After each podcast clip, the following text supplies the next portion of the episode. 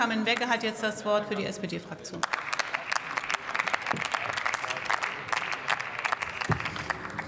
Sehr geehrte Frau Präsidentin, sehr geehrte Kolleginnen und Kollegen der demokratischen Fraktionen, sehr geehrte Damen und Herren!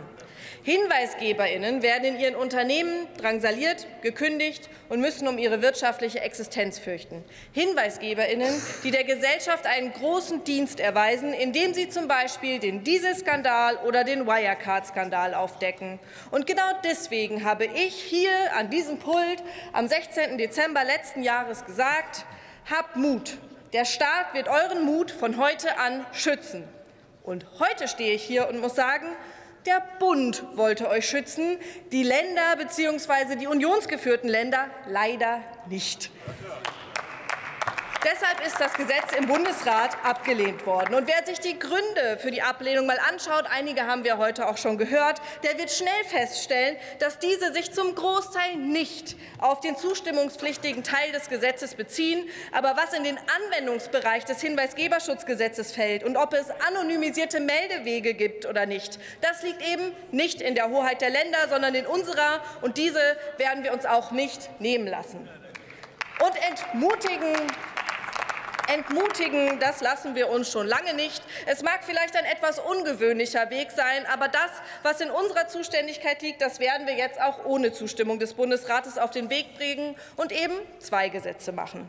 Wenn man sich die beiden Gesetzentwürfe anschaut, dann wird es besonders absurd, wenn man sich einmal klarmacht, das haben wir heute auch schon ein paar Mal gehört, was wir jetzt wegen der unionsgeführten Länder aus dem ursprünglichen Gesetzentwurf herauslösen müssen. Wir verzichten auf die Änderung des § 37 Absatz 2 des Beamtenstatusgesetzes, also die Ausnahme von der beamtenrechtlichen Verschwiegenheitspflicht, die notwendig ist, um auch Hinweise insbesondere von Landesbeamten nach dem neuen Hinweisgeberschutzgesetz zu ermöglichen.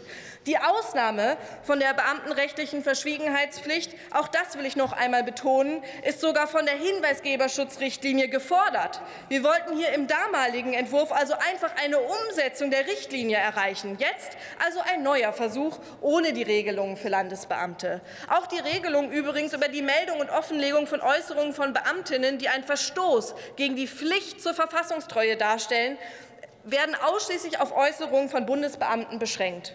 Am Ende führt das Gebaren der Union also dazu, dass Beamtinnen nicht geschützt sind, wenn sie rechte Chatgruppen melden wollen. Wir sprechen hier von Nachrichten, von Bildern in Chatgruppen, in denen Beamtinnen Umsturzfantasien und Staatsfeindlichkeit äußern. Leider sind solche Chatgruppen kein Einzelfall, das wissen wir alle. Umso wichtiger ist es, dass wir davon erfahren. Schade, dass die Union das wohl anders sieht. Letztendlich bleibt uns also nur die Hoffnung, dass die Union das dann beim zweiten Versuch noch mal anders bewertet.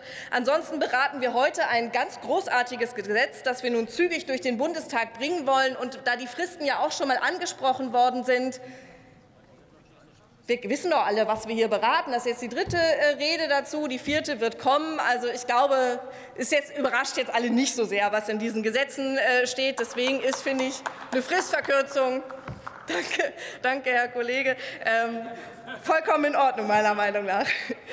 Wir sind angetreten als Fortschrittskoalition, die Gesellschaft ein Stück weit besser zu machen. WhistleblowerInnen leisten einen Dienst an unserer äh, Gemeinschaft, an unserer Gesellschaft. Und genau dieses Verfahren zeigt, dass wir es sind, wir als Fortschrittskoalition, die an eurer Seite stehen, liebe WhistleblowerInnen. Rückschritt werden wir da, wo wir können, eben nicht zulassen, liebe Union. In diesem Sinne, lasst uns gemeinsam mutig sein.